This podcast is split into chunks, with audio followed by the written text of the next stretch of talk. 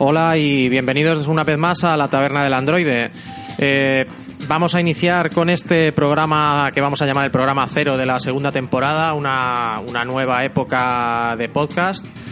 Ya sabemos que os hemos tenido, os hemos tenido esperando mucho tiempo para, para volver a hacer una entrega, pero, pero prometemos que tenemos toda la intención de, de hacerlo esto ya con más regularidad y daros un formato un poquito más estructurado. Eh, os habréis dado cuenta de que quien presenta ya no es ya no es Pere, ya no es F0. Esto es porque le tenemos relegado a, a la mesa de mezclas porque alguien tenía que encargarse de darle a los botones. El que, el que os habla ahora es el profesor Falken. Y junto con nosotros dos tenemos, como siempre, a, a Pedro Diabolic. Muy buenas, ¿cómo estamos esta segunda temporada? Ya, ya había ganas, ¿eh? Y hoy, como no, toca hablar del, del evento anual por excelencia, este que trae tantos tantas discusiones, tanto tanto hater, tanto fanboy. Sí, tantos, ma- tantos matrimonios rotos después de este evento, sí, sí. Y, y bueno, y nosotros que el, que el E3, así que lo que queremos hacer es, eh, en esta segunda temporada, es hacer una parte de noticias, una parte de análisis y de debate, hablar de lo que estamos jugando, pero como es el primer, como es el primer programa y como el E3 da para, da para mucho, vamos a ir directos a, a lo que ha dado de sí todas las conferencias y a ver qué y a ver qué opinamos entre los tres de, de lo que han anunciado Microsoft y Sony sobre todo y después todos los demás que han participado en las conferencias este año. Bueno, pues vamos adelante con esta segunda temporada. Como ha dicho aquí el profesor Falken, va- vamos a empezar hablando del E3, vamos a empezar a hablar de las conferencias, sobre todo de más peso en la, en la industria del videojuego, como son la de Microsoft, la de Sony y en este caso no la conferencia de Nintendo, pero sí lo poco que ha presentado. Y bueno, si, sin más dilación, vamos a empezar con la de con la de Microsoft, que fue la, la primera que llegó y veremos a ver a ver qué tal, qué tal ha ido. Y yo hablaré un poquito, pero algo sí que voy a hablar. Lo que pasa es que esta vez voy a pedir turno, ¿ok? Sí, bueno, ya tenemos aquí a Pérez relegado al, a lo que son los controles para que la edición salga, salga lo antes posible y no nos tengamos tanto tiempo en la espera, que, que- que sé que hay gente que, que cada semana nos mandaba mensajes preguntando a ver cuándo íbamos a volver a empezar, porque, porque esto va a tope, va a tope. Pues nada, pues aquí estamos. Eh, vamos a empezar por, por Microsoft, no por nada en especial, sino porque es lo primero que tengo apuntado en el cuaderno. Exacto, fue la primera conferencia así de peso, quitando de la de Bethesda y la de Ubisoft y tal, que ya sabéis que en tema de multiplataforma no, no nos metemos, como salen en todas, es lo que hay. Y, bueno, la idea es que vamos a empezar con Microsoft, después hablaremos de Sony y según el tiempo que, que nos quede, pues podemos tocar alguno de los juegos de- del resto de conferencias, que son muchas, que nos más nos ha, que más nos ha interesado. Pues lo primero que tengo yo aquí en la lista para Microsoft es hardware. Eh, Xbox One S y Scorpio. Empezamos calentitos con Que este tema, ya esto, lo digo. esto, ha, ha- esto ha dolido mucho a algunos, a otros no tanto, pero esto es lo, una de las cosas más importantes de la, de la conferencia de Microsoft y ha sido el anuncio del Xbox One S, que esto era, era un paso lógico, una versión más pequeña, eh, una versión reducida de su, de su consola, que en principio saca mejor calidad de HDMI. Y, y bueno, y luego pues lo que todos sabíamos, pero que faltaba confirmación oficial, que es la Scorpio, la nueva consola Xbox One más potente para resoluciones 4K, para realidad virtual mejorada. Y en fin, que, que no la esperamos, que, que era, Pedro, el Navidades del año que Sí, viene. Navidades de 2017 es cuando se presupone que este Project Scorpio eh, saldrá, saldrá al mercado. Y bueno, hablando de Xbox One S, se podía prever, es una revisión de la máquina que ya existe, mejores características, tamaño más reducido, por fin Microsoft ha metido la fuente de alimentación dentro de la máquina, que yo creo que es un acierto, ya después de tres generaciones eh, venía siendo hora de que metiera la fuente de alimentación dentro de la máquina. Yo no sé por qué le- siempre ha sido la, venía lastrada por ese, por ese punto. Y bueno, dentro de lo que cabe, pues eso es una buena noticia para sobre todo la gente que aún no se había hecho con la máquina. Y es una noticia un tanto regular para los que ya tenemos la máquina y nos sacan esta revisión ahora. Habrá que, habrá que ahorrar, habrá que ahorrar para pillarla, porque sinceramente acabará cayendo seguro. Hombre, al fin de cuentas, o sea, ya sabemos, todas las generaciones eh, han estado sacando desde Play 2, no, no se ha salvado ni una, ni una generación que, que no tuviera una versión más pequeñita y, más portátil de la, de la misma consola. Exacto, y con mejores características, ya te digo, como has comentado tú, sobre todo a, cambio estético cambia mucho, el tamaño, pero no solo eso, sino la conectividad. Eh, tenemos el nuevo HDMI 2.0 que le va a dar una salida de vídeo para, recordemos, las pelis en 4K que empezarán a salir dentro de poco, que no estará mal, sobre todo para la gente que tenga una tele 4K. Yo de momento me, quedo en el stand-by, pero, pero bueno, es un, es, una- es un buen avance. Pero sobre todo lo más característico, aparte del disco duro que llega hasta los 2 teras, eh, que es importante porque ya te digo, ahora casi todos los juegos que, instaláis en Xbox One ocupan, ya te digo, de 40 a 60 gigas dependiendo del juego, o sea que tener dos teras a mano siempre viene bien.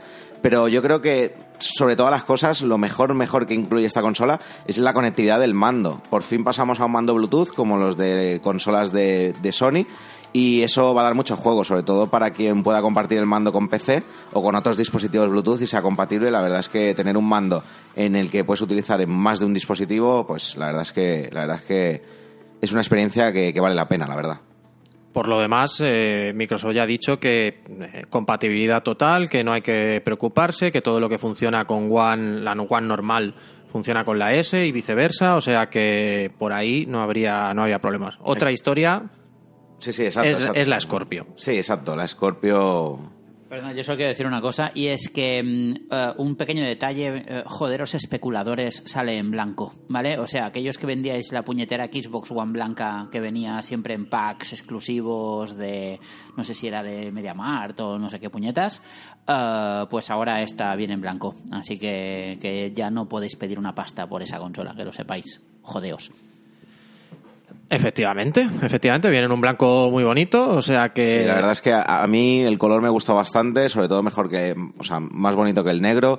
Yo eh, encuentro que el negro es un color un poco guarrete, se llena de polvo, tienes que estar todo el rato cuidando el negro y bueno, la blanca, la blanca me ha gustado, la verdad. La verdad es que el cambio de color le ha ido bien. Hombre, no me cabe duda que terminará saliendo una versión en negro y quién sabe si a lo mejor toman por la vía que han hecho con los, con los mandos de que sea completamente personalizable. ¿Cuántas opciones decían con lo de los mandos? Sí, bueno, con el tema de carcasas, mandos, ahora con el tema del mando este Pro que sacaron que se puede cambiar también la botonera, nuevo mando que anunciaron de Gears of War, pues va va a llegar un momento que creo que vamos a tener la consola de cualquier color. Yo tengo la esperanza, de hecho no me pillaré la One S de salida para ver si se enciende la bombilla y vuelven a reeditar algún color clásico como el de la Xbox, la primera de todas, en cristal, que me gustaría que saliera la consola transparente. Yo eso sé, para mí sería un acierto. Sería bueno, chulo, sí. Una, una edición así... Sí, aunque fuera una edición limitada, yo que sé, pack con un par de juegos, pero que saliera en transparente cristal o el mando transparente, ya tenemos, tenemos a fecha el mando nuevo de DualShock 4 de PlayStation 4 que va a salir en edición transparente cristal, o sea que si empezaran a sacar mandos así en, en Xbox y sobre todo la consola, pues yo creo que sería un buen incentivo, la verdad. Bueno, y ahora al dolor, al dolor de la Scorpio. Voy a empezar yo, que, que, que voy a ser un poquito más comedido, aunque tengo que decir que a mí, tanto ya no es solo porque sea la Scorpio, no sé si es porque sea Microsoft, o sea, también la Neo, son dos consolas que, que me dan un poquito de miedo. Miedo porque estamos rompiendo lo que habíamos dicho toda la vida con el mercado de consolas, que es que te compras una consola y tienes y tienes eh, consola para toda una generación. Ahora ya va a haber dos velocidades. Me gustaría ver cómo, cómo funciona. No me cabe duda que esta gente ha hecho sus números y que, que son más listos que yo y lo tendrán muy estudiado. Pero mm, es, es un movimiento que a mí me preocupa. Sí, exacto. O sea, estamos eh, en una época en la que ha cambiado el mercado, eh, ha cambiado o para bien o para mal, según cómo se mire. Yo personalmente creo que para bastante mal. Eh, principalmente porque Project Scorpio se va a centrar en el gaming 4K, o sea, va a ser un salto evolutivo gráfico bastante importante. No todo el mundo posee a día de hoy una tele 4K para sacarle todo el jugo a, Project Scorpio. No toda la gente piensa que el VR, ya sea Oculus Rift o, o HTC Vive o PlayStation VR, o sea, que sea, vaya a tener demasiado éxito. Ya hemos tenido VRs anteriores que se han quedado en el limbo llámese eh, Nintendo Virtual Boy o, bueno, alguna más que debe haber, haber salido. Y yo creo que, que, lo que es el mercado VR está, está demasiado verde como para centrar todo, todo, todo, lo que es una consola en el, en el VR y en, y en el 4K, que ya te digo. No sé el porcentaje, pero yo creo que el 90%, y no creo que me esté equivocando, de personas que tenga a día de hoy One, tenga una tele, no tenga una tele 4K, la verdad. O sea que ya veremos a ver cómo avanza. Sí, la verdad es que tendríamos que ver a ver cómo evoluciona. Un pequeño detalle que se me ha olvidado también de la, de la S, eh, no tiene entrada para Kinect. ¿vale? Es decir, esto yo creo que ya dice claro que, que Kinect se queda fuera, irá con un adaptador y tal, y de hecho están mirando a ver cómo lo van a hacer para, para la gente que pase de una One Tocha a la One S para que pueda usar Kinect si aún lo usa o lo que sea, ¿no? Pero sí, lo de la VR eh, es a ver si no se convierte en un Kinect o en otro 3D o en otro o en otra de estas, ¿no? Sí, o en, otro mando Move también podría ser, porque el mando Move tampoco se ha sacado la chicha que, se debería. No, yo vi, vi un pequeño vídeo en L3 del primer unboxing que hicieron de, de Xbox One S. Eh, de la versión americana estamos hablando, porque la versión que llegará aquí a Europa todavía no se sabe nada. Y sí que este pequeño adaptador o cable a USB 3.0 para conectar Kinect venía incluido dentro de la caja. Eh, los rumores apuntan a que aquí en Europa seguramente tendrás que pedir el, cable al soporte de Microsoft y no, no creo que tenga coste ninguno, pero bueno, mm, yo creo que si alguien pide el cable será por coleccionismo porque poca gente creo que le enchufe ya el Kinect a, para, para revender. Sí, o, para tener, ya te digo, como pieza de coleccionismo, decir, mira, yo tengo, mira, a mí me pasó, esto es una anécdota graciosa, pero me pasó con 360. Yo cambié de, de 360, tenía la de 20 gigas cuando salió, y me compré luego un disco duro más grande, no sé si era de 120 gigas o de 250, de aquel entonces de los antiguos, y tuve que llamar a Microsoft para que me enviaran de regalo el cable para poder hacer el traspaso de datos de, de un disco duro antiguo al otro. Llamé, me enviaron el cable sin ningún coste ni nada, y ya te digo, tengo el cable por casa, lo he utilizado una vez en mi vida, pero bueno, ahí, ahí está, y de recuerdo de cuando hice de cuando hice el traspaso de datos, no, no para ah, mucho más. Esto dentro de 15 años era... Pieza de coleccionista. No, tendría que haber desprecintado. Tendría que haber... Sí, tendría que haber empezado otra vez los juegos desde el principio y no haberlo abierto. Pero bueno, cosas que pasan. De que también. Bueno, pues algo más que añadir de bueno de Scorpio. Pere, a Pere le gustaría seguro dar su dar su opinión. Pues mira, César es reacio, eh, Pedro es contrario y yo soy pro, fíjate, yo soy la tercera vía. Yo creo que, que, aquí Microsoft ha sido muy inteligente, sabe que esta la tiene perdida ya con Sony, que la One ya no va a competir a nivel de números, o sea, ni para atrás de, con, con Play 4. De hecho, la, la, la liada que hizo Don Matrix con el nombre Xbox eh, cuando se presentó la One, con el TV, TV, TV y el Sport, Sport, Sport y todo esto, se ha acabado el sistema. Pero la Scorpio, claro, la gran duda está en cómo coño lo van a hacer para los juegos potentes para que los pueda jugar la gente en la gente en One, ¿no? Porque dicen que aquí es without boundaries, o sea, sin límites. Primero que de lo que se dice hoy a lo que va a ser pueden ser mil cosas diferentes, ¿no? O sea, ya os acordáis de la presentación de Kinect, ¿no? Como fue al principio, que era Project Natal y lo que fue al final, ¿no? Y, y aquí hay mucho donde dije digo, digo, Diego.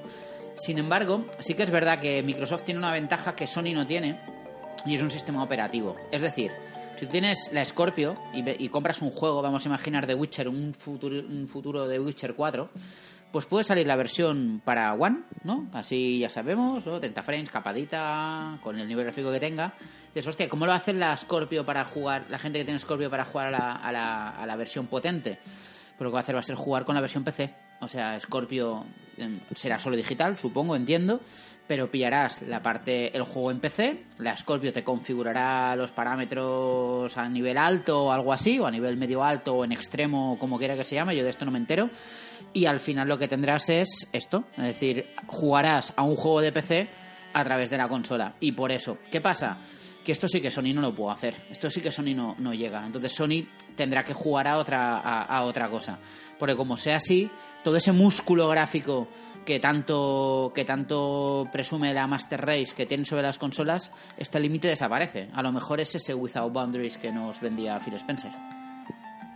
Sí, hombre, hay que reconocer que, que, esto ya es un movimiento un poquito a la desesperada para intentar recuperar el, ese, esa inercia que tenían de 360, que lo hicieron muy bien en la anterior generación, pero que aquí empezaron muy mal, no han podido recuperarse y, Y bueno, era, es una opción, es decir, pues metemos dentro de nuestro ecosistema a la gente de PC y multiplicamos ventas de los juegos. Es una opción. Yo creo, ya te digo, que Project Scorpio se va a quedar a medio paso entre lo que podría ser un PC y lo que es una Steam Machine. O sea, yo creo que si incluso le meten el mismo sistema operativo que tiene Windows, el Play with All y la compra eh, cruzada y si en un posible futuro llegan a un acuerdo con Steam y aparece el bazar de Steam en Project Scorpio, ya te digo, va a ser como tener un PC y yo espero que le añadan las funciones que podría tener un, PC a, la máquina, o sea, que puedas utilizar teclado y ratón para poder jugar, para poder competir con los PC gamers, ya, sabemos todos, Call of Duty, Overwatch o juegos en primera persona de disparos, Counter-Strike y tal, que, los que juegan en ratón y teclado tienen una pequeña ventaja. Y espero sobre todo que le, que le metan lo que es la compatibilidad con, con, todos los sistemas. A mí, por ejemplo, casualmente me pasó una, una anécdota el día de, la conferencia de tres y es que eh, jugaba España a las 3 de la tarde el partido inaugural de, Eurocopa. Tenía preparado en el proyector para ver a lo grande a través de Xbox One la conferencia y dije, bueno, pues ya que tengo el proyector conectado a la, a la One y voy a ver la conferencia, voy a verme antes el partido de la, de la selección española en, en pantalla gigante ahí en, en, la tienda.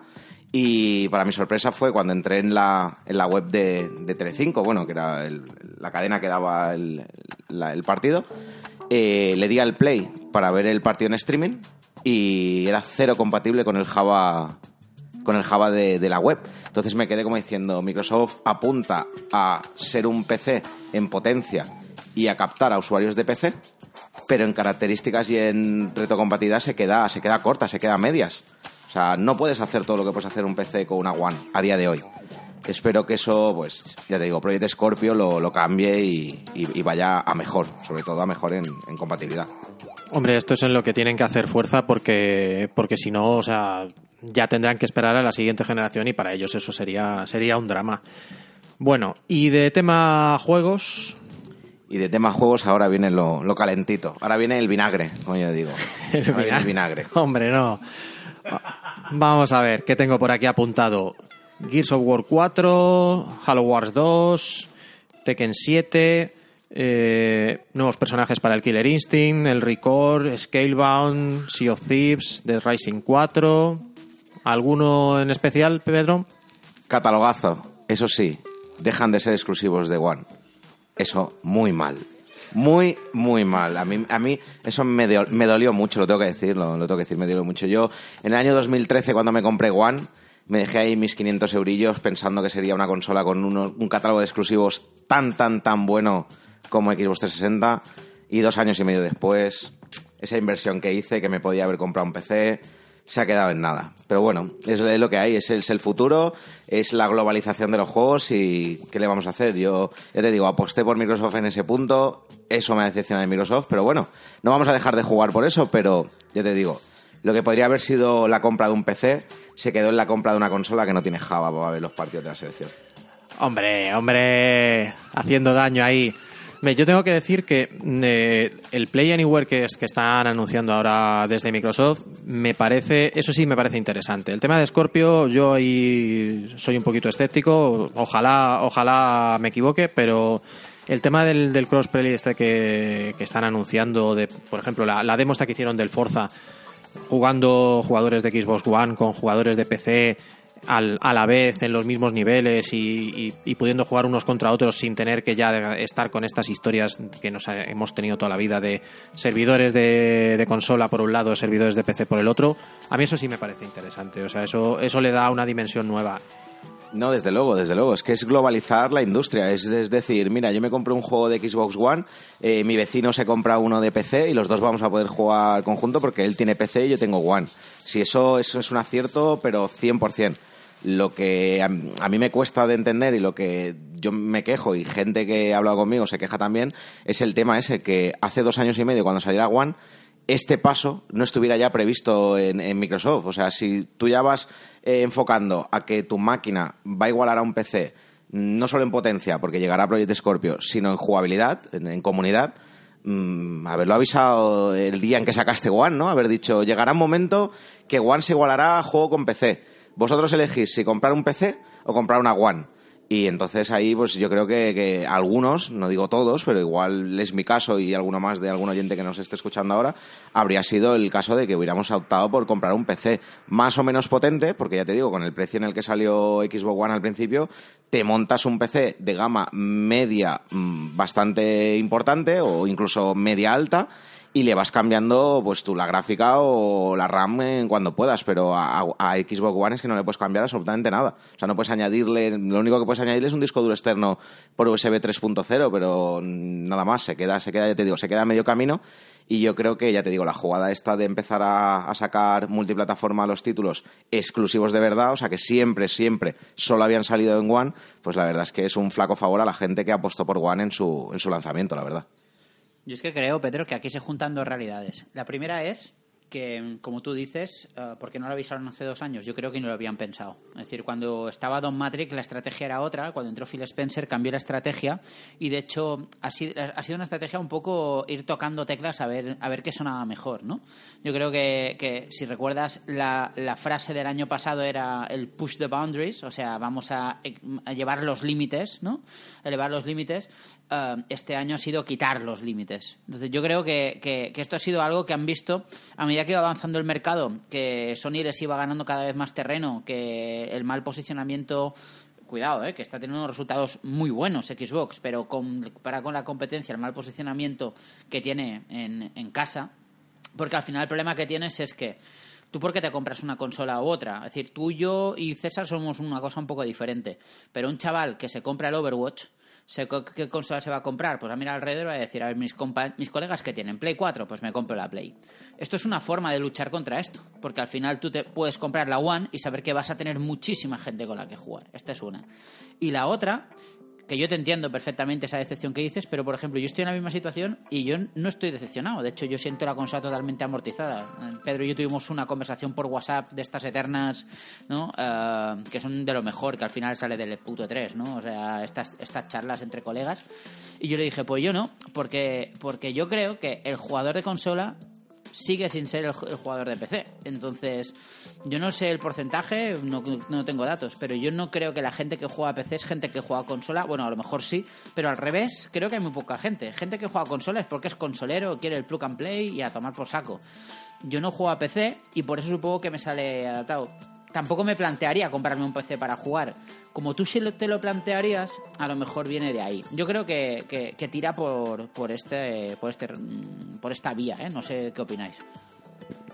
Sí, no, está claro. O sea, el tema es el, el, interés de cada uno es lo que hace que después eh, una opción u otra sea, sea lo interesante.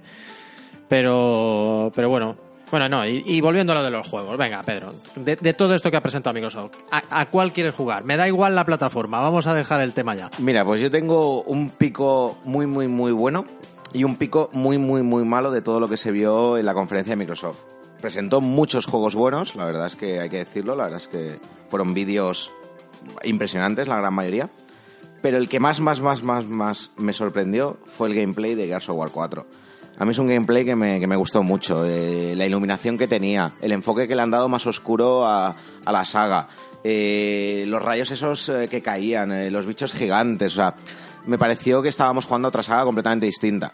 Y recordando al último Gears of War que fue Judgment, um, es que es un cambio brutal en la, en la franquicia. Yo creo que, que ya te digo, porque sale Gears of War en el título y porque los, los protagonistas siguen igual de mazados, porque parecía otra saga completamente distinta. Y luego, en cuanto a pico de decepción, eh, no, no es que fuera una decepción, no es que fuera un mal juego, pero sinceramente, en lo que se vio en la primera CGI del juego a lo que finalmente ha sido el pequeño gameplay que han enseñado, eh, me ha pegado un bajonazo con Recore. Yo creo que Recore me ha recordado demasiado a un juego de, de 360 que, que, jugué hasta terminar, pero una vez que terminé dije, ha sido uno de los rellenos de, de, de, la generación, que fue Enslaved. Eh, fue un juego que era un juego sencillito, de avanzar, pegar, hacer cuatro puzzles moviendo cajas y, y poco más. Y, y en, me, ha, me, ha, recordado, sí, sí, o sea, mucho, mucho a, a Enslaved y, y creo que, que me ha bajado un poco el hype. Pero bueno, ya veremos a ver cuando salga. Sale ahora a final de año en, en septiembre, igual a lo mejor eh, cambia mucho la película. Hombre, yo de todo esto que, que, ha presentado Microsoft, que presentó así en la conferencia, mmm, me voy a salir ya del, de, los, de los grandes Y Inside, por ejemplo, me interesa mucho, que es de la gente que hizo Limbo. El Limbo es uno de esos juegos que, que sí, que son cortitos, que son indies, que, que no pegas tiros, que tal, pero que son juegos que, que a mí últimamente me gustan mucho. Entre otras cosas porque como no tengo mucho tiempo para jugar, me, gustan estas experiencias cortas y que, y cuentan historias. Y lo que pasa es que, bueno, de Inside tampoco han dicho gran cosa. O sea, el tráiler era una, una muestra de más o menos lo que la pinta que va a tener y no es que contaran mucho más, pero bueno, ese me, me interesa. Un pequeño detalle, te voy a dar una alegría, César, y es que ya lo tienes. Porque pues, César y yo somos de estos que compartimos cuenta y yo llevo mm, años esperando el Inside desde que lo presentaron hace dos, que me flipa, me, o sea, me flipó el concepto de ese juego y, ya lo, lo he precomprado. Así que día 29, que creo que sale, a partir de las 12 de la noche lo puedes jugar. Juegaco, juegaco, puto juegaco. Para mí, que saliese, que dijesen, sale el 29 de junio, es uno de los dos putos megatones de, de, de este 3, ¿eh? que lo sepáis. O sea, fijaos hasta qué nivel me flipa este juego. Y, y bueno, y, apar- y aparte del, del Inside, bueno, a, a mí que me gustan mucho los juegos de coches, pues eso, lo que hablaba antes. A mí el, el tráiler del, del Forza y esa, y esa demostración me gustó mucho, me parece muy interesante. Aunque yo no soy de jugar online, creo que es un, creo que es un punto muy a favor de, de ese juego, el poder jugar con la gente de PC sin, sin, ninguna, sin ningún problema. Y luego me decepcionó un poco el, el gameplay de, del Final Fantasy. Me pareció, igual que, el del, igual que el del Scalebound, me parecieron dos demostraciones muy confusas que no aportaban nada, que no quedaba claro, no sé, no sé de quién fue la idea de elegir precisamente ese, ese trozo para hacer la, la demo. No sé, a mí no me. El Final Fantasy son, es una saga que a mí me, que a mí siempre me ha gustado mucho. Es verdad que los tengo un poquito abandonados y que las últimas, a los últimos no he jugado, pero siempre me, me ha gustado ver qué es lo que tienen que ofrecer nuevo. Y los trailers de antes me parecían de juegos que, que me gustaría jugar en algún momento, pero esta demostración que hicieron no me, no me gustó. No me gustó. No, a mí tampoco. Yo ya te digo, lo que es el gameplay este del nuevo Final Fantasy, probé la, la última demo esta o beta que salió en, en PS4, esta del sueño y tal, y yo sigo sin cogerle, sin cogerle las ganas a esta saga. Eh, desde el 12 ya la dejé bastante aparcada, el 11 ni lo toqué porque era solo multiplayer online. Así que se podría decir que el último, último final así decente que yo haya jugado ha sido el 10 y el, un poco el 10-2, aunque tampoco fuera gran cosa.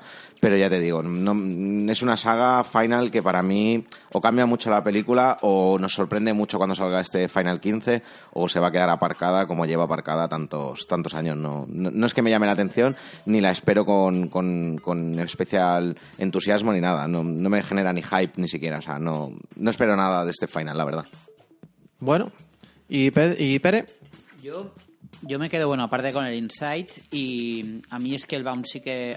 eh, Tiene razón, ¿eh, César? Eh, fue confusa y además hay un pequeño detalle. Si os fijáis, eh, se ve que al cangrejote gigante este le habían desactivado los patrones de ataque, porque no ataca en todo el rato, es decir, solo recibe hostias. Supongo que era como es una demostración en el E3, pues que no te maten, ¿no? Entonces debió ser algo así.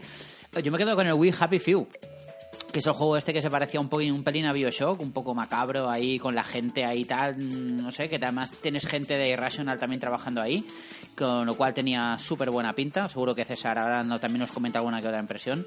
Y, y otro que se le vieron literalmente tres segundos de metraje, pero es que yo cada vez que hay un E3 siempre busco algún indie que, que apunte maneras, ¿no? De ser un indie de estos que, que apunte bien. No suelo desatinar, porque me fijé el año pasado en Firewatch, me fijé hace dos en Ori, and the Blind Forest y tal. Pues mira, eh, enseñaron un metraje muy corto de un juego que se llama Deliver Us the Moon, ¿de acuerdo? Que fueron durante toda la retabla de indies, que se ve un astronauta ahí en la luna y tal y cual. Mira lo que os digo yo, ¿eh? Juegaco, mírate el día que os lo digo. Pues sí, estos juegos a veces, a veces sorprenden. La verdad es que hemos tenido algunos indies muy buenos y, y es verdad, se me había, se me había pasado, no lo tenía apuntado el, el Wii Happy Few y, es un juego que, que, que, bueno, tampoco es que nos hayan enseñado demasiado, o sea que sigue siendo un poco una incógnita, pero es verdad que, que por dirección artística tiene muy buena pinta. Sí, yo en el tema de indies, aparte de los que habéis comentado, destacaría que por fin nos han enseñado que sí que va a tener algún tipo de fase el juego Cuphead, que es un juego que, que yo esperaba también mucho en cuanto a indie. Se había especulado con que iba a ser un juego basado solo en enfrentamientos contra jefes finales y bueno, al, menos no enseñaron lo que se dice mucho metraje, ni mucho trailer, ni nada, pero confirmaron que va a tener eh, pantallas y fases y bueno, tiene, tiene la verdad es que muy buena pinta. Yo lo, lo que esperaba es que eh, anunciaran ya una fecha definitiva de salida para Cuphead, ya que lo llevamos viendo en dos e tres eh, seguidos y bueno, de momento parece que se la reservan, pero bueno, eh, no creo que, falte mucho, ya que casi todo lo que enseña o suele enseñar Microsoft en lo que son conferencias E3 suele salir o el mismo año o faltando poco. Así que lo espero, lo espero con ganas este Cuphead. Y así como Microsoft todo lo que anuncia suele caer pronto, la siguiente conferencia es de alguien que a Pedro le hace mucha gracia porque anuncian cosas que no salen hasta el 2042, como dice él, que es la de Sony. Bueno, eh, te voy a decir una cosa, son juegazos. Otra cosa es que sean juegazos del año en el 2018 y 2019. Eso es otra cosa. Pero la verdad es que eh, como conferencia no está mal, es entretenida. pero años tenemos fecha para la Guardian. Sí, efectivamente. Pero ya te digo, o sea, son juegos muy llamativos, pero que, que, que, que, bailan en el, en el tiempo. Yo es que no, no entiendo, no entiendo muy bien esto de cuando terminas de ver todas las conferencias de E3, estas guerras fanboyescas en, el, en las que sale diciendo Sony ha ganado por paliza, por goleada. Bueno, yo el año pasado también ganó Sony y yo todavía no me he comprado el Final 7 Remaster ni, ni el, eh, ni el Semue 3, o sea que, o sea que espera, seguimos esperando. Claro, pero es que yo te digo por qué, la gente opina que Sony gana. Porque Sony ha aprendido lo que se debe hacer en una conferencia de videojuegos y es apelar al sentimiento del jugador. Microsoft sigue siendo una empresa centrada en los accionistas y todas sus conferencias son de son presentaciones ante el Consejo de Dirección. ¿Cuál es nuestro plan de cinco años? ¿Cuál es nuestro objetivo? ¿Cuáles son nuestros recursos? O sea, es todo negocio, negocio, negocio, negocio. Y eso al jugador, pues sí, habrá juegos que te interesen, claro que hay juegos que te interesan, el, el Gears, el Halo, me da igual. Pero Sony lo que hace es decir, venga, vamos a poner una orquesta aquí para que la música sea la leche. Vamos a hacer... Esto me pareció graciosísimo. O sea, es como ponerle banda sonora a la vida. Eh, me gustó muchísimo esto. Cada vez que entraba uno le ponía una canción distinta. Es que ese es el tema. O sea, esta gente, esta gente apela a otras cosas. Porque ya saben, el año pasado ya descubrieron que eso les funciona. Y que los juegos ya llegarán. Ahí está, tal cual. Es decir, tú ves en la conferencia de Microsoft, ves el, el Gears y están los accionistas, vale, 4 millones de ventas. Sale el Forza Horizon 3, vale, 2 millones 800 mil de ventas. Sale tal cual. En cambio aquí te sale, yo qué sé, el puñetero Spider-Man este, que ahora hablaremos de él, o, o la Kojimada, y dices, ¡Dios! Y, los accionistas dicen, no vamos a ver un duro hasta dentro de un montón de años, pero es que no va de esto, ¿no? Claro, pero es que es otra filosofía. O sea, aquí está, es el, tenemos a la gente emocionada por nuestros productos de aquí a tres años. O sea, es, es, otra, es otra historia, no es el mañana te lo doy, que eso está muy bien. Y a mí me encanta, o sea, lo de, lo de Bethesda del año pasado, el, el podéis jugar ya eso tendría que hacerse, tendría que ser obligatorio que al menos uno de los juegos de cada conferencia se, los, se lo obligaran a sacar el No, bueno, y no solo un juego, sino es que todos. Es que yo no entiendo, haces una conferencia de 3 2015 o E3 2016 para anunciar juegos que no van a salir hasta 2018 como poco. Yo creo que eso es que no, no tiene ni pie ni cabeza. Yo creo que tendría que ser conferencia de 3 2015. Todos los lanzamientos que vamos a hacer en el 2015. Puede ser que uno se retrase porque haya un fallo en producción o porque te salga de repente un error que no habías previsto y lo saques el año siguiente. Pero es que yo creo que lo más normal sería, oye, llega junio. O si me apuras, la hacemos en abril. Cambiamos de sede. Se ha barajado mucho Nueva York. Oye, vamos a Nueva York. La hacemos en abril. Y de abril para adelante vamos a anunciar todo lo que salga. De aquí hasta Navidad. ¿Va bien? Bien. ¿Va mal? Pues mira, saldrá el año siguiente y ha sido un lapsus, pero, pero macho, esto de anunciar juegos que crean hype, que crean ilusión y luego no te salen hasta dentro de dos años, que vete todos a ver si dentro de dos años tendremos esta Play o tendremos la Neo, es que es algo, es algo que, inaudito. Yo es que no, no, sé, no lo entiendo. Hombre, yo creo que en parte se explica porque eh, el proceso de crear videojuegos hoy en día ya no es como hace 15, 20, 30 años que podías sacar juegos en meses y ahora estás gastando mucho dinero. No olvidemos esa cifra de 500 millones de dólares que se, que se habló del Destiny, es verdad que era a cinco años, pero bueno, siguen siendo 100 kilos por año. Eh, y, claro, estamos, estamos haciendo unas inversiones en, en gente, en, en planificación, en artistas, en técnicos de sonido, en programadores. Eso, eso, eso requiere mucho tiempo. Es, es, que ya son es al nivel de, de una producción de, de, Hollywood y entonces eso no se puede no se puede programar de un año para otro. Y si quieres que la gente siga comprando tu sistema, pues a veces no te queda otra que, que enseñar una pre pre pre alfa de lo que está. No, sí, preparando. ya lo dicen que de ilusiones también se vive, o sea que, o sea que así se, así seguiremos. Yo ya te digo, tengo muchas ganas de que salga todo lo que anunció Sony. Ya veremos a ver, ya veremos a ver en qué plataforma lo juego. Bueno, en Las Guardian en octubre. Sí, una, una alegría. Después de 10 años ya era hora que, que saliera. Bueno, en octubre, si no se retrasa, que todavía no hemos llegado, ¿eh? O sea, se ha anunciado que sale en octubre, ya veremos a ver de aquí a octubre qué es lo que pasa. Bueno. Lo mismo, lo mismo decían del The Order y, y, ya viste lo que salió y cuándo salió. O sea que yo tengo, tengo esperanzas en ese juego, hace mucho tiempo que lo vamos siguiendo, hace mucho tiempo que tenemos ganas de, de, de poner las manos encima. Ya veremos a ver, ya veremos a ver cómo acaba la película. Te voy a cambiar el nick, te voy a llamar encurtido, tío, porque tanto vinagre junto no, no, no puede ser, ¿eh? O sea... Oye, mira, pero es que es que la verdad es que, mira, somos los usuarios y si nosotros los usuarios no ponemos un poco los puntos sobre así, si reclamamos un poco más de respeto, es que esto es que esto se nos viene a pique. Yo, ya te digo, yo confío en las plataformas. E intento comprarme todas las que pueda y las intento tener todas. Y yo quiero que, que, que me saquen, pues eso, que no me hagan el esperar tanto tiempo y sobre todo el que no me mareen y me den vueltas y me digan, ahora vas a ir para Play 3, ahora vas a ir para Play 4 y ahora no se sabe. Eh, espero un poco más de, de, de, seriedad por parte de la compañía en la que tú te dejas ahí la, la pasta para jugar con ellos, ¿no? Yo, yo, creo que es importante. Pues sí, pues sí. Y hablando de plataformas, lo que sí que no hizo Sony es hablar ni una palabra de la Neo. Nada de nada. Esto le pasó a Sony porque la conferencia de Sony fue después de, la, de, de Microsoft. Si hubiera sido antes, yo creo que algo, algo se hubiera cocido. Lo que pasa es que después de ver el proyecto Scorpio, yo creo que, que, arrancaron esa hoja del guion y dijeron, no te no os preocupéis, que más adelante ya, ya, ya, ya haremos algo. Sí, aquí Sony fue súper inteligente, porque ha dejado que Microsoft se coma el marrón de la presentación de la, esta consola transgeneracional, por decirlo de alguna forma. Y, y no olvidéis que, que Neo la tienen que presentar ya porque el 25 de octubre creo que sale la, la VR y necesitan la puta máquina para, para, para moverla, básicamente.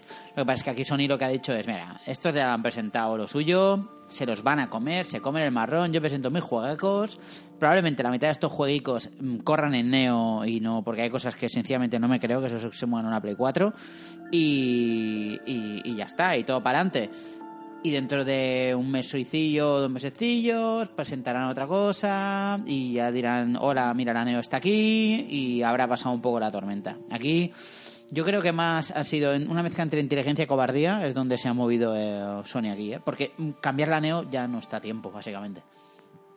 No, no, a ver, que tiene que salir, saldrá y además basta con ver la cantidad de juegos de realidad virtual que se presentaron en la conferencia de Sony. Tenemos el Batman, tenemos el el Battlefront X-Wing, que, que, tiene una pinta espectacular. Tiene una pinta espectacular, pero te recuerdo que casi todos llevaban la coletilla experiencia. O sea, ¿Qué, ¿Qué, significa esto de experiencia? Porque esto de Batman VR Experience, eh, Final Fantasy XV Experiencia VR y todo esto, me huele muy mal, ¿eh? Me huele a, a concetar de estas demo técnica que te meten en el bazar, te la bajas por 5 euros, le echas un vistazo y para casa. Yo es que no... Juegos, lo que se dice, juegos completos y exclusivos de VR eh, Resident Evil 7 y también se puede jugar sin VR. Es que yo creo que. Sí, a ver, yo creo que en parte el, VR al principio va a ser complemento a otros juegos. El Fallout 4 en versión, en versión realidad virtual no va a ser un Fallout 4 diferente al, al, resto, simplemente que en vez de apuntar con el, con el stick izquierdo, apuntas con la cabeza y ya está, y miras a los sitios de esa manera. Es, es, simplemente, o sea, el tema de la experiencia es más que nada, yo supongo que, hombre, es que sí, o sea, ahora, ahora se ha puesto de moda el vender experiencias y no vender juegos. Pero, pero en el fondo es lo mismo y lo que estás vendiendo sobre todo es esa inmersión 3D, el, el meterte dentro del juego que cada vez es más que claro, con la realidad virtual es todavía un paso más. No sé, yo en esto esto me apetece. Yo tengo, tengo que probarlo. Espero que en algún centro comercial tengan, así como montan teles con la máquina para poder jugar cuando hacen el lanzamiento, espero que monten un stand con el VR para poder probarlo, porque yo esto no le, todavía no, le pillo, no le pillo mucho el futuro. Ya pasó con PS Vita.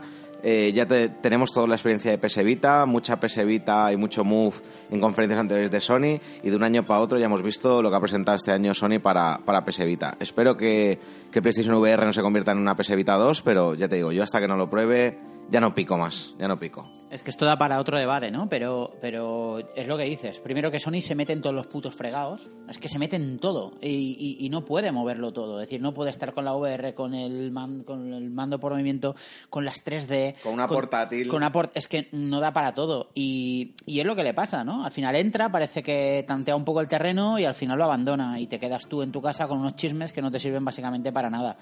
Pero, pero es que yo, no sé a vosotros, pero es que a mí la VR me atrae cero.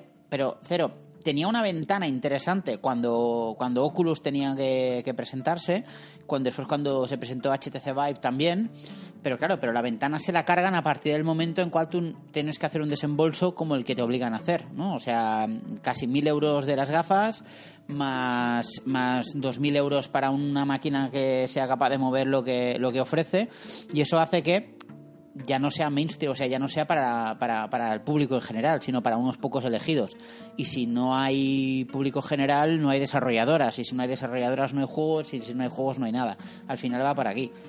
A mí de la VR lo que me interesa, es decir, lo que más me atrae es poderlo usar como, como una tele de 80 pulgadas encima- delante de mi cara, básicamente. O sea, para poder reproducir los juegos en lugar de en una tele, en, en las gafitas, pero como siempre, con mando, con lo de siempre. Lo que pasa es que al final tienes una. como, como en el cine, digo, en HD, ¿no? Un poco, un poco eso. Sí, bueno, y ten, en cuenta que, que los 2.000 euros de máquina y los 1.000 euros de gafas, o bueno, 700 y pico, hablando de Oculus Rift, solo eso para poder moverlo. Pero es que imagínate si te compras HTC Vive, donde el fabricante ya recomienda que lo montes en una habitación de 12 metros cuadrados, mm, con, cuanto más vacía mejor, si no quieres darte un topetazo con algo que tengas puesto por en medio. O sea, ¿quién en, quién en casa normal, en una casa normal de, de usuario medio, tiene una habitación de 12 metros cuadrados donde colocar los sensores de HTC Vive, aparte de tener una máquina de 2.000 euros o 1.500 y las propias gafas que ya valen casi 900 o 1.000. Eh, es, es una tecnología que nos llega, nos llega todavía demasiado, de- demasiado reciente para, para, para el usuario medio.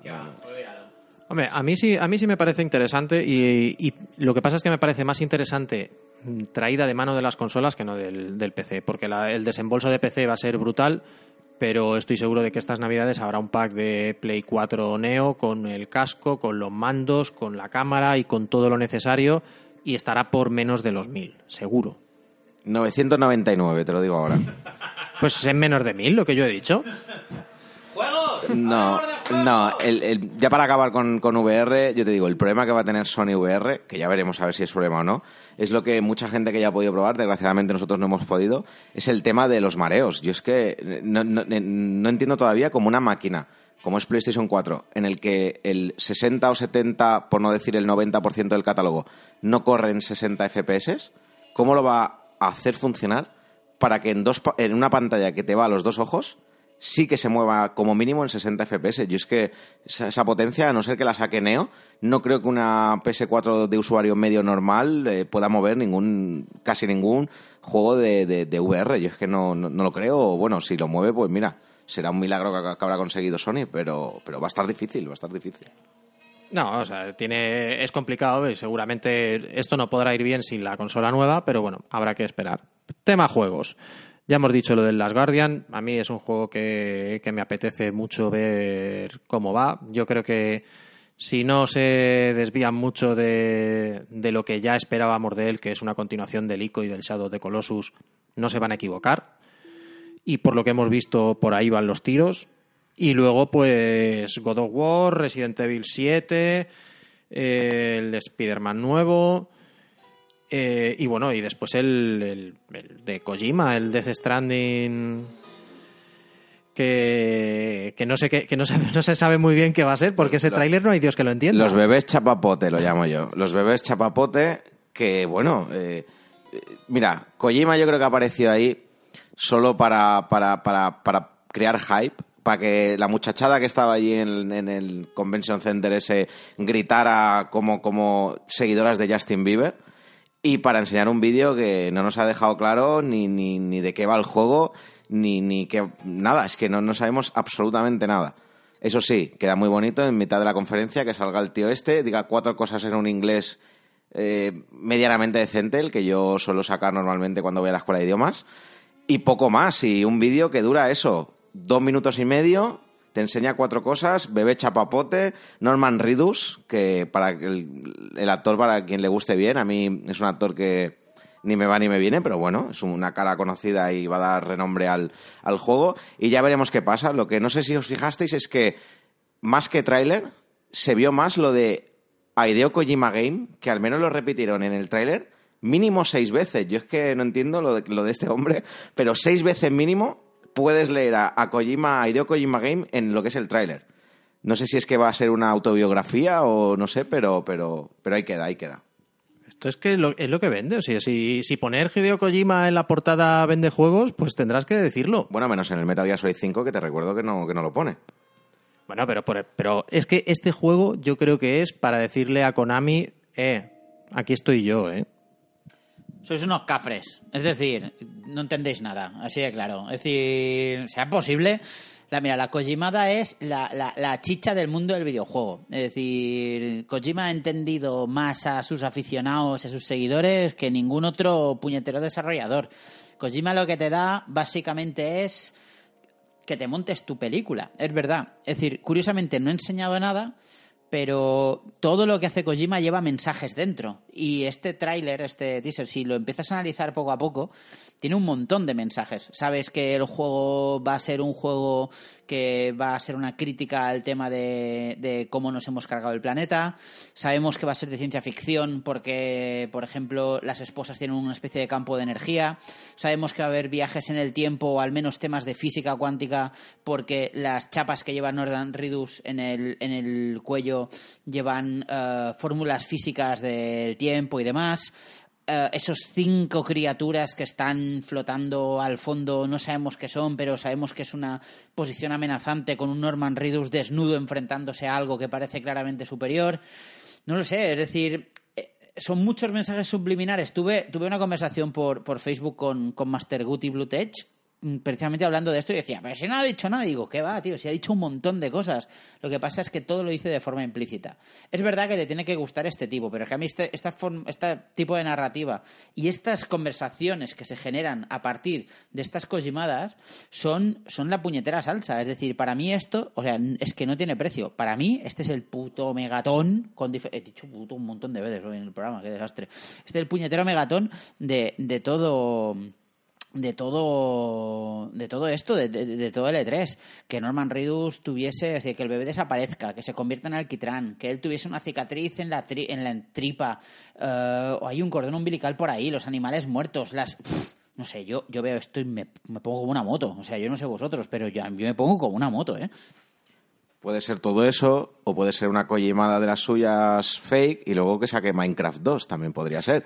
Así que como no se sabe nada, pero bueno, sí, tu teoría es válida como la de cualquier otro, exacto. Pero es que esta creación de teorías es lo que hace. Mira, es decir, sea como sea, Kojima lo que ha conseguido es que tú sales de ver el E3 y, y- piensas en él. Ah, bueno, aparte, la, la brillantez que tiene a la hora de elegir la música este tío. Vaya tema. O sea, vaya tema. O sea, es que hasta. Yo os digo una cosa: leed la letra. Me volved a mirarte el tráiler mientras leéis la letra de- del tema. Y veréis que también se, se dicen más cosas. Pues sí, no, yo, yo la verdad es que tengo, tengo ganas de, de verlo. No, desde luego, o sea, es que un juego de Kojima siempre crea expectación y siempre salen buenas cosas. Lo que pasa que, bueno, ya veremos. Ya, ya lo conocemos todos y bueno, ya A ver, a a ver, a sale. ver.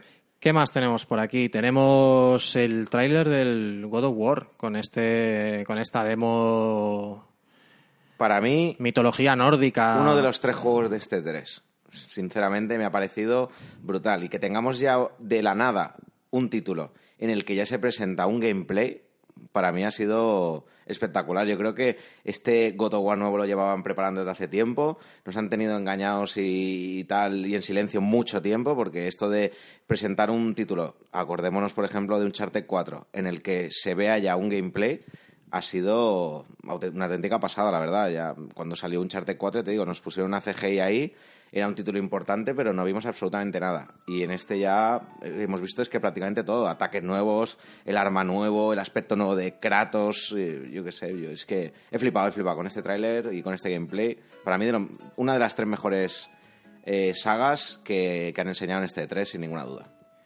Vamos a seguir por aquí. ¿Qué más tenemos? Bueno, el remaster del, de los tres primeros del Crash Bandicoot, que, bueno, que para el que no los haya jugado, puede ser. Pero puede son ser exclusivos de PS4, porque recordemos que los, eh, o sea, digamos, Crash Bandicoot ya no pertenece a Naughty Dog, pertenece a Activision.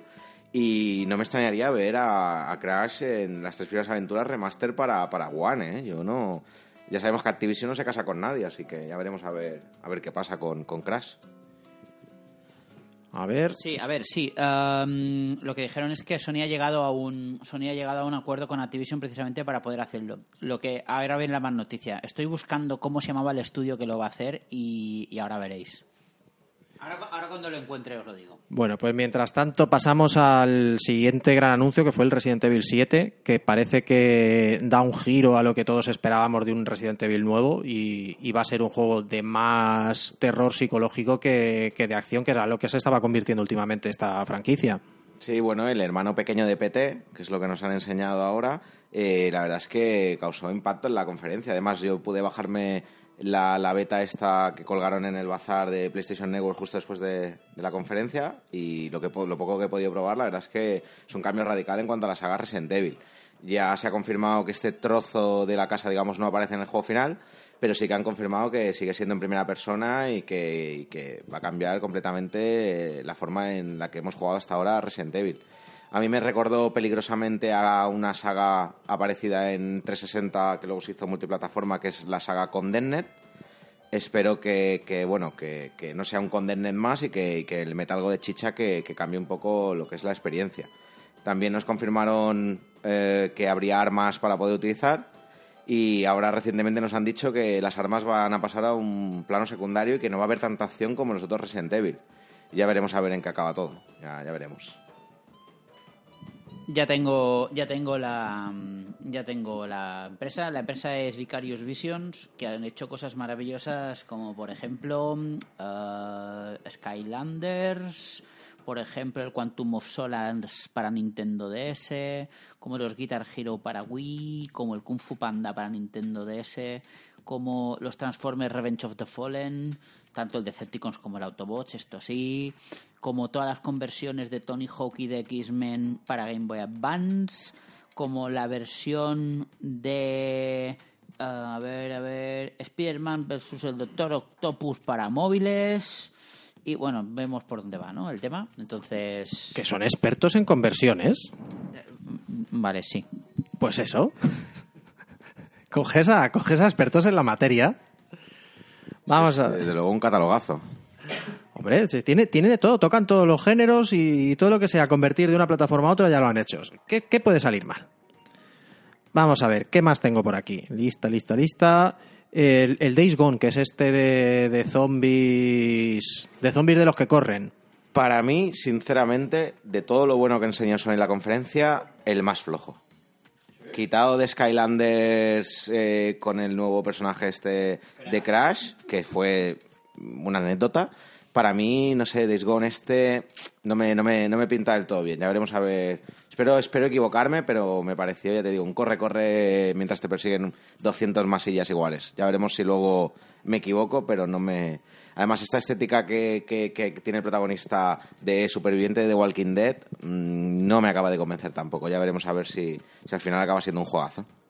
Es verdad que cansa un poco ya el tema de, estos juegos de, supervivencia de zombies y no sé, no sé qué. El tráiler tampoco es que tampoco es que de muchas pistas aparte de que, de que sí, que va a haber 500.000 que corren mucho y que y que bueno y que, las, y que lo tienes crudo básicamente. Pero aparte de eso si va a tener un sistema de, de niveles o de o de fabricar armas o cómo funciona el tema de la base, porque lo que sí queda claro en el tráiler es que hay una base por ahí que, hablan contigo, no sé, no, todo eso queda en el aire. Hombre, yo creo que tema de personalización sí que va a haber y tema de armas y tal, porque se vio un poco de crafteo eh, rápido, digamos, en lo que es la demo esta que enseñaron, coger de elementos que había por el escenario y tal, pero ya te digo, yo es que, no sé, yo es que estoy ya un poco saturado de juegos de zombies, entre juegos de zombies, juegos de vampiros, juegos de, de tal, estoy un poco ya un poco ya saturado, ya veremos a ver, ya veremos a ver qué pasa con este.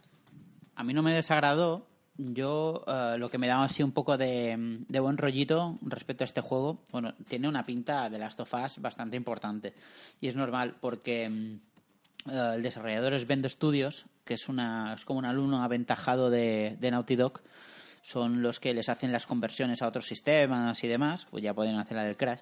Y, y, no sé, a mí gráficamente me gustó y la dinámica esta de, de tener que huir de masas ingentes de zombies, como una especie de marea, a mí no me desagradó, ¿no? Es un poco esa búsqueda de, de como muy orgánica de la, de, de, la vía de escapatoria. A mí me pareció al menos una propuesta interesante. No sé, a mí es que ya me tienen un poquito agotado también estos, estos juegos y al final me da un poco de miedo a que, al final esa, esa supuesta libertad que tienes para escapar de los zombies acaba siendo que o te vas por este camino o, o estás frito. No sé, habrá que, habrá que esperar. Vamos a ver qué más. Ah, bueno, y a mí de, todo lo de, todo lo que presentó Sony, que bueno, ya estaba presentado de antes, pero que dos de los juegos que más me interesa ver son el, el Detroit Become Human y el Horizon Zero Dawn. O sea, son los dos juegos que por la pinta que tienen me apetece más ver que también sacaron algo de algo de demo, alguna una, una demo y un, y un tráiler nuevo para el para el Detroit Become Human. Y la verdad es que son dos juegos que por planteamiento y por estética son de lo que más me interesa. Sí, desde luego. Bueno, ya se confirmó lo que ya se sabía a voces y era que Quantic Dream que está desarrollando el Detroit Become Human iba a ser una, una experiencia muy parecida a lo que fue Heavy Rain o, juegos de la talla de Fahrenheit o, o, cosas así. O sea, dentro de lo que cabe, pues bien, una aventura gráfica que espero que esté a la altura. Pero la toma de decisiones que mostraron fue bestial, ¿eh? Es decir, como esto se parezca un poquito a lo que han propuesto, es decir, que, que tú en la misma situación tengas literalmente decenas de, árboles de desarrollo, joder, ¿eh? Lo que pasa es que tampoco me lo acabo de creer, eso es lo que me pasa a mí. Bueno, ya se verá, ya se verá. Yo de, todas formas ya te digo, lo que es eh, el tema de juego, lo que es eh, gráficamente y tal, promete, promete bastante y si la historia cumple lo que, lo que se nos ha enseñado, pues puede ser un, buen lanzamiento. Pero sobre todo destaco también lo que es el, juego este de la, de la arquera, que me recordó mucho a la pelirroja de Juego de Tronos, la verdad es que eso ya, ya me gustó. Y, decir que también tiene fecha de salida confirmada para 2017 junto con Resident Evil, que fueron de, los, de los pocos juegos que, que confirmaron su salida para 2017. Los demás de momento se quedan en el limbo en cuanto a lanzamiento y la verdad es que, la verdad es que tiene muy, el Horizon Zero Dawn este tiene muy, muy buena pinta, la verdad. Me gustó mucho también el gameplay que se enseñó y tengo muchas esperanzas en este juego también. ¿Alguien ha probado la demo del Resident Evil, por cierto? Sí, sí, yo, yo, yo la probé nada más bajar, nada más salir. ¿y, qué tal? Porque a mí me apetece mogollón probarla. Lo que pasa es que ahora no tengo el plus. O sea, voy a hacer una de estas, creo que una cuenta de estas que tienes 15 días de suscripción para probarla. Ya te digo, es, es, es, un, es el hermano gemelo o el primo lejano de, de PT es muy parecido, es, es, una experiencia más que, que, un gameplay, porque puedes, eh, ya te digo, avanzar, abrir cosas, eh, romper cajas y cuatro cosas más. Da algún que otro sustillo, que eso, eso siempre viene bien. Pero más que nada es, es, una demo técnica para enseñarte lo que, lo que puede llegar a dar de sí Resident Evil y lo que, lo que, lo que están trabajando. No, no, no, no anda mucho en la historia, nada más que algún pequeño detalle que te puedas encontrar en, en, la casa y esa que, aparece y poco, y poco más. La verdad es que no, no pinta mal, no pinta mal la cosa. Bueno, y con esto ya nos hemos comido una hora de podcast, o sea que para no ser muy brasas, vamos a, vamos a pasar por todas las demás conferencias así por encima como para decir que es de todo lo demás, la conferencia de Square, la de Electronic Arts, la de Bethesda, la de Ubisoft, incluso de otros desarrolladores que, que no tuvieron una conferencia grande, ¿qué es lo que más os ha llamado la atención de todo lo demás? De todo, de todo lo demás, eh, sin ninguna duda, el gran triunfador de este 3, o por lo menos para mí me ha parecido lo mejor que he visto en este 3, ha sido sin ninguna duda el nuevo de Legend of Zelda. Ha sido espectacular. El gameplay que han enseñado a mí me, me ha dejado atónito. O sea, lo que es el tema de crafteo nuevo de ahora, tema de poder coger cualquier arma del escenario y poder atacar, tema de, de- yo qué sé, de- de- del tema mecánico este, del nuevo imán este que lleva, la nueva como tableta así que te abre como, como, como otras puertas, el tema de escalar, eh, no sé, no sé, el tema de, de poder cambiar de, de- de armadura, de arma, el ver cómo, que poca gente se ha fijado en ello, el ver cómo tienes dos contadores nuevos aparte del de la vida y el de, el de digamos, la estamina, que es un contador que te, que te cuenta el ruido que tú estás haciendo cuando estás avanzando o cuando estás haciendo alguna actividad. Y un contador que te, que te dice la temperatura que tiene nuestro personaje, si tiene mucho frío, si tiene calor, pues la verdad es que no sé, no sé, me ha, parecido un avance en cuanto al, a la franquicia de Legend Zelda que haya sido, ya te digo, muy lineal hasta, hasta, hasta ahora.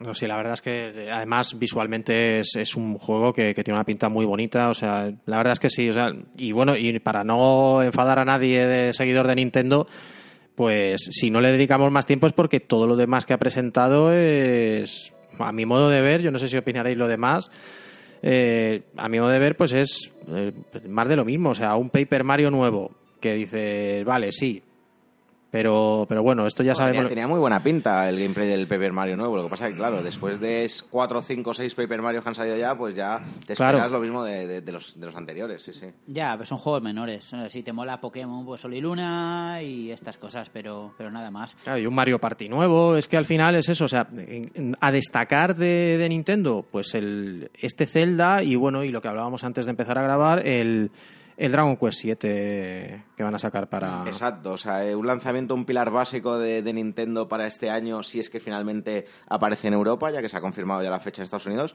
es Dragon Quest 7 para 3DS, que es el único Dragon Quest hasta la fecha que no, no ha llegado a, a- Europa. Es algo extraño, salió el 8 aquí, eh, hemos tenido lanzamiento del 6, del 5 y del resto en 3DS. Eh, tenemos los tres primeros que se pueden encontrar en bazar, creo, me parece, en algún bazar seguramente deben estar.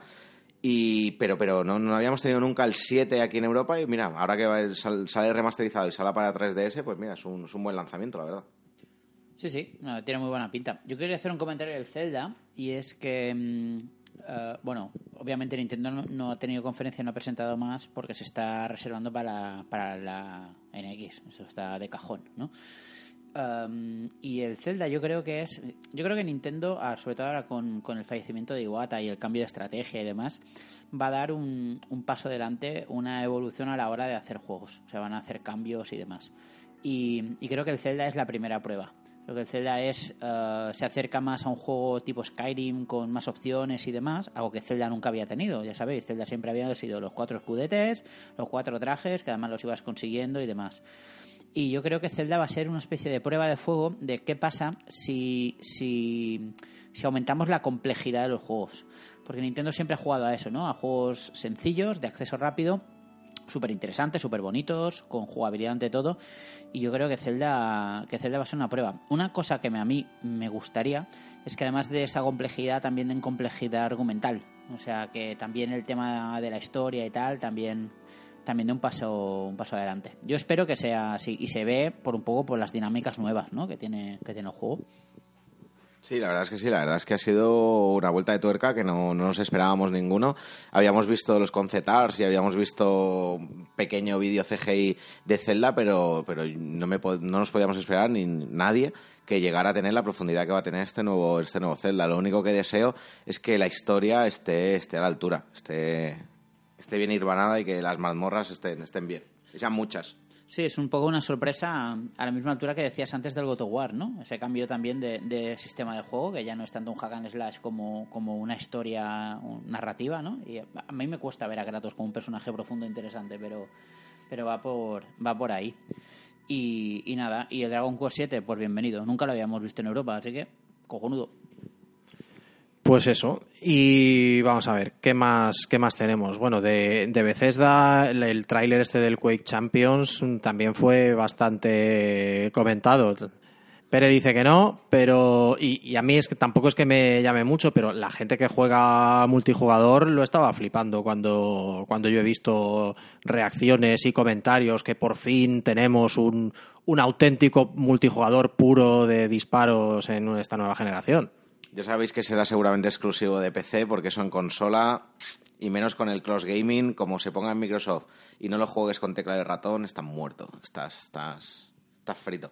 Yo lo que destaco seguramente de Bethesda es lo que destaca casi todo el mundo, que es el, el trailer este y bueno, el anuncio de Dishonored 2, que, tiene muy buena pinta. Los que jugamos al primer Dishonored, es un juego que a mí personalmente me gustó bastante y ya veremos a ver. Tengo muchas esperanzas puestas en esta segunda, segunda parte.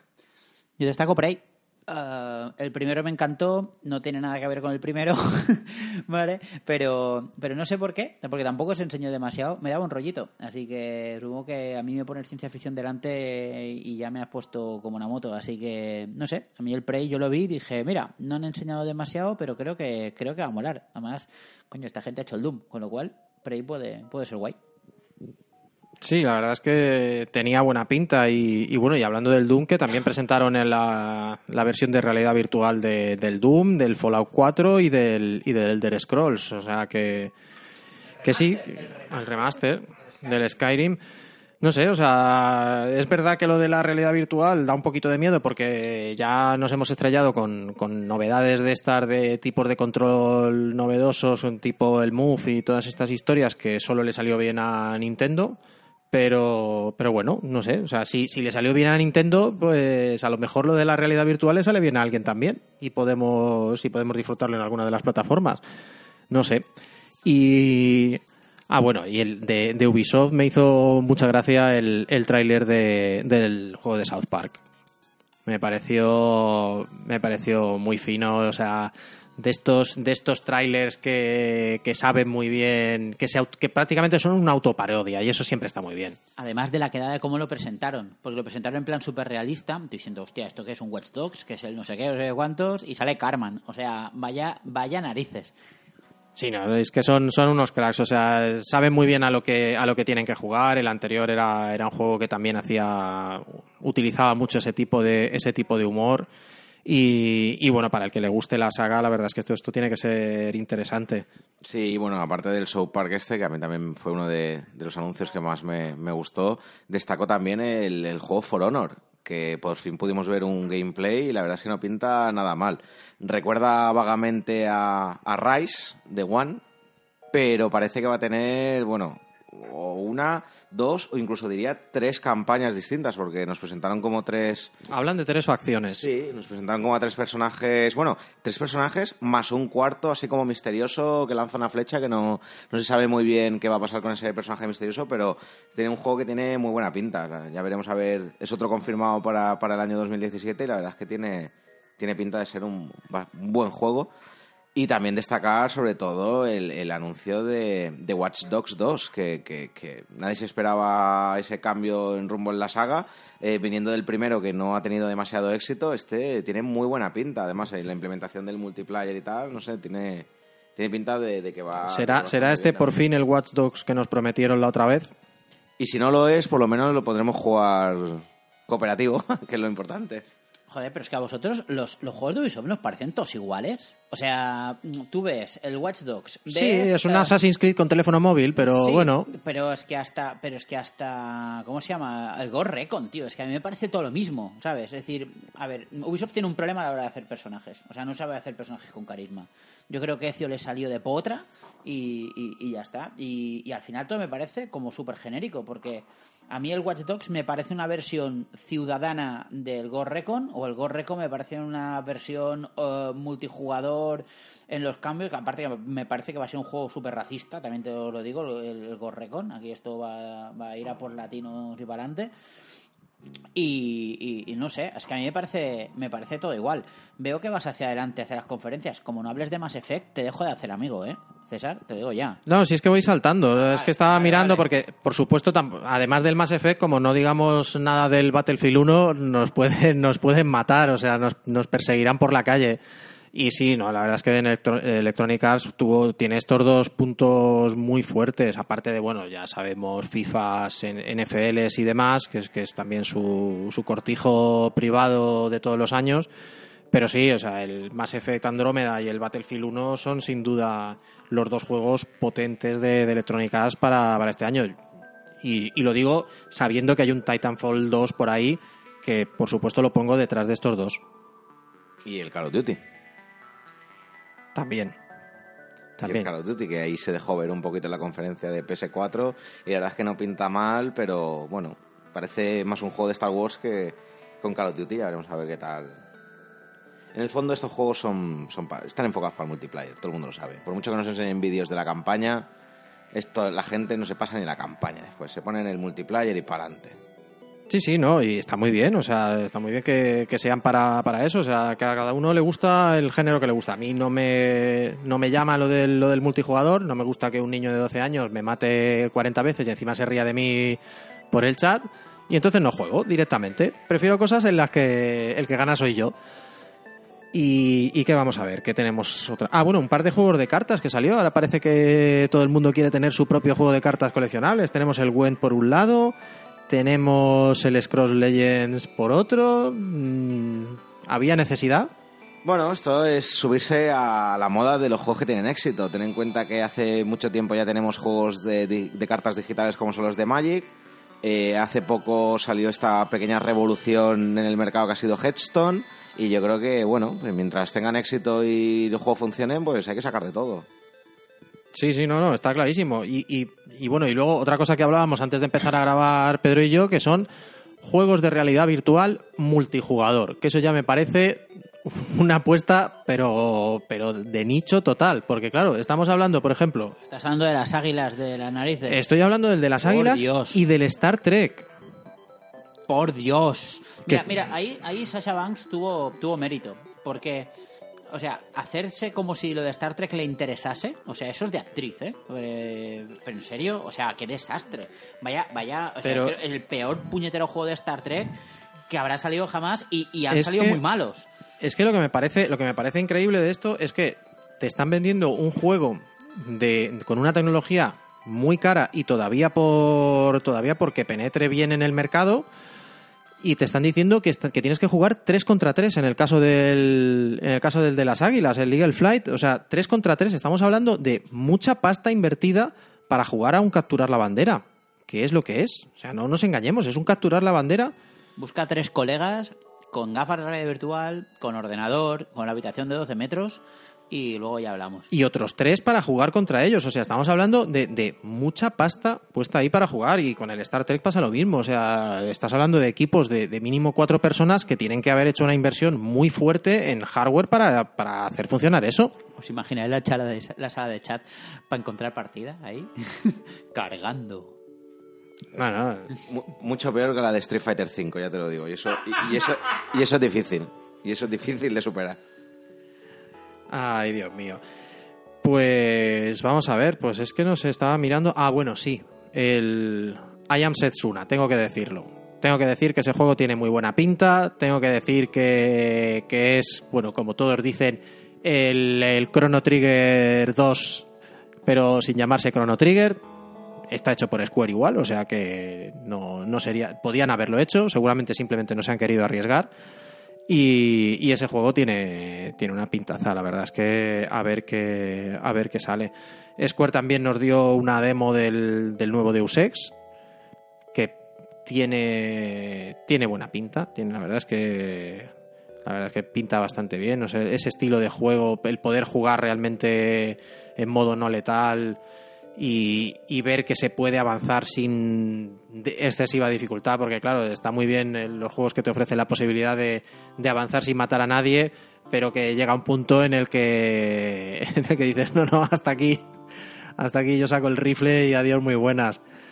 Pero, pero bueno, tiene buena pinta. Y además de eso, mostraron el, el Deus Ex Go, otro juego más en esta, en esta saga de, de juegos facilitos, junto con el de Hitman y el de Lara Croft.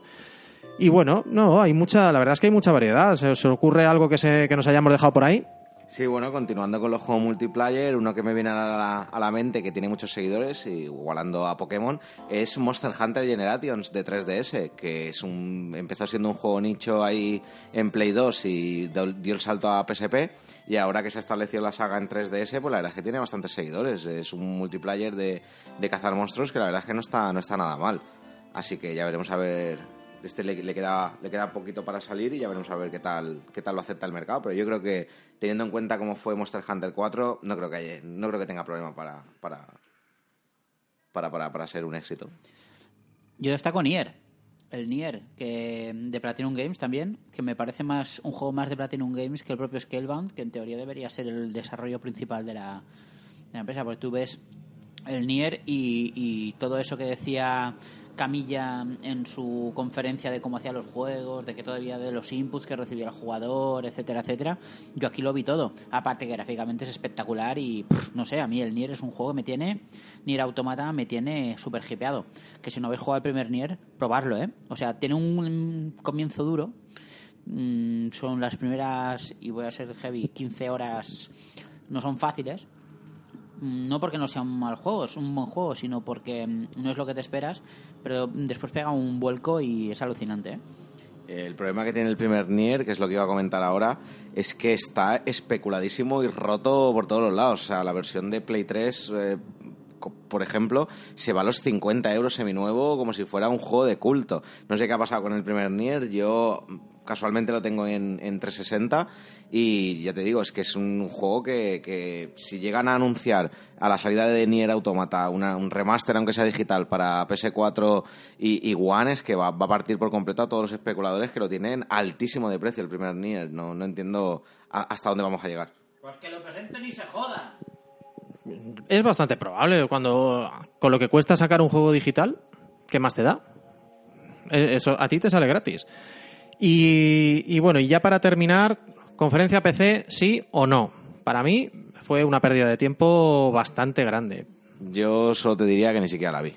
O sea, yo vi la del año pasado, eh, me pareció lo más soporífero en cuanto a conferencias de un E3 y este año ya decidí no verla porque es que es, muy lenta, eh, no, presentan de forma tan espectacular como las conferencias de compañías normales, a luces o focos, sino que se sientan tres tíos ahí en un sofá y parece un sofá y nachos y la verdad es que la verdad es que no me... sin desmerecer a Sofá y Nachos. Por supuesto, es que ahí en el E3 no hay ni Nachos. Ya hemos, perdido ya hemos perdido un suscriptor, gracias Pedro. No, no, pero lo digo por eso, lo digo porque parece más una quedada de colegas hablando de lo que ellos quieran que una conferencia espectacular, como tiene que ser, con su propia orquesta ahí o con sus luces de neón ahí dejándote ciego, es que no, no, no es nada. Claro, pero ¿sabes qué pasa? Que, que como todos los anuncios grandes los hace Microsoft y Sony porque normalmente si es todos estos que, son en PC y en, Play o en PC y Xbox sobre todo, que es lo que va a pasar a partir de ahora,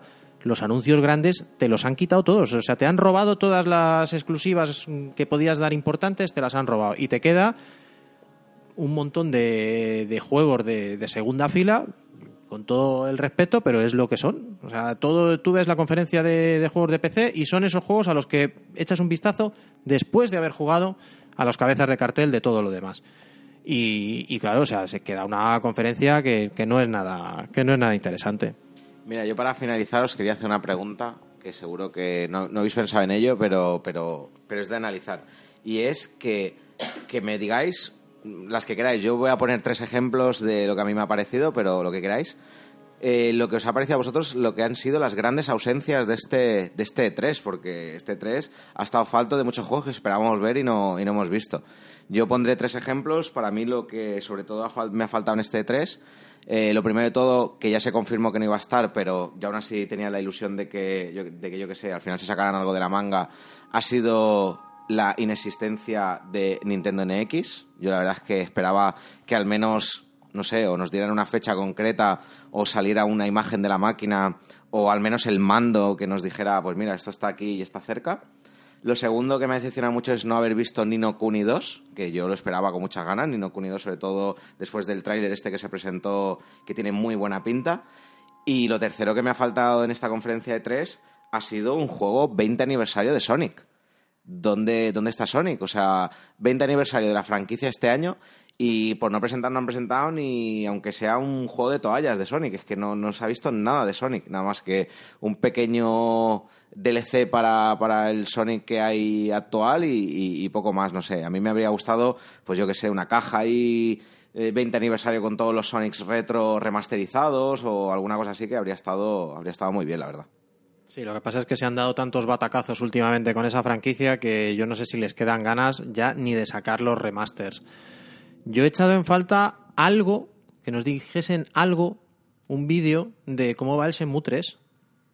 Algo, me da igual, o sea, como total, según tú, Pedro, los juegos de Sony salen en el 2048, pues algo, o sea, pre, pre, pre, pre alfa. Me da igual. ¿Sabes lo que hubiera sido una sorpresa de verdad? Y sí que hubiera gustado a los jugadores. Que hubieran anunciado el remaster del primero y el segundo.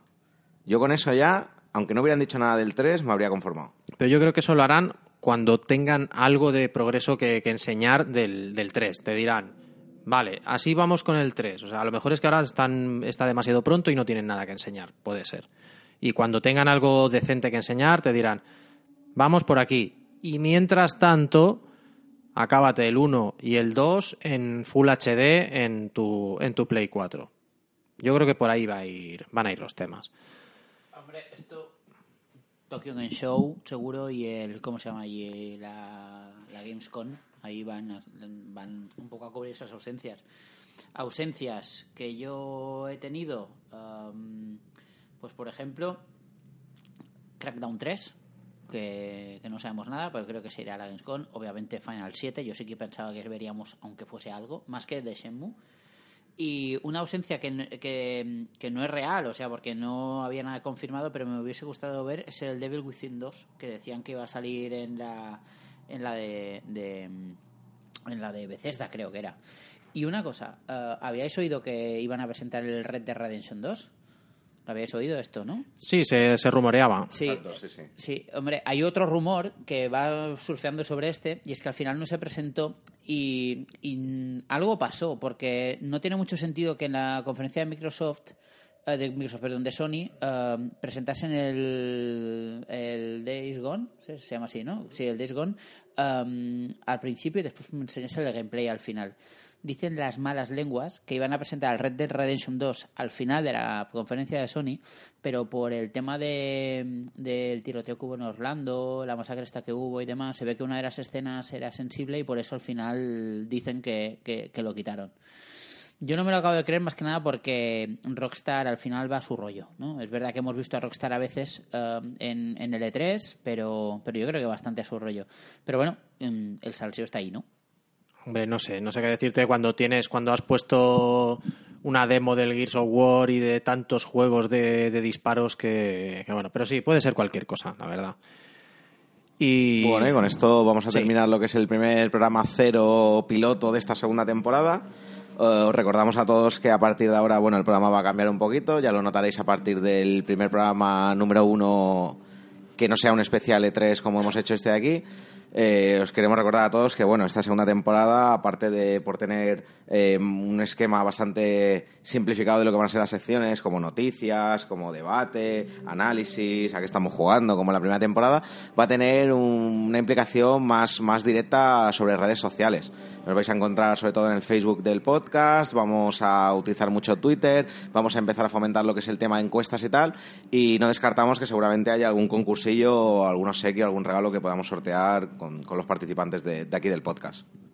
Y de hecho, hombre, ya que estamos, podemos eh, iniciar una primera encuesta que podemos, que podemos sacar hoy y que ya comentaremos resultados, si es que alguno quiere votar, que vamos, que esto es, esto es gratis, o sea que, ¿por qué no? Darle al botón, que es la pregunta de siempre después de cada E3.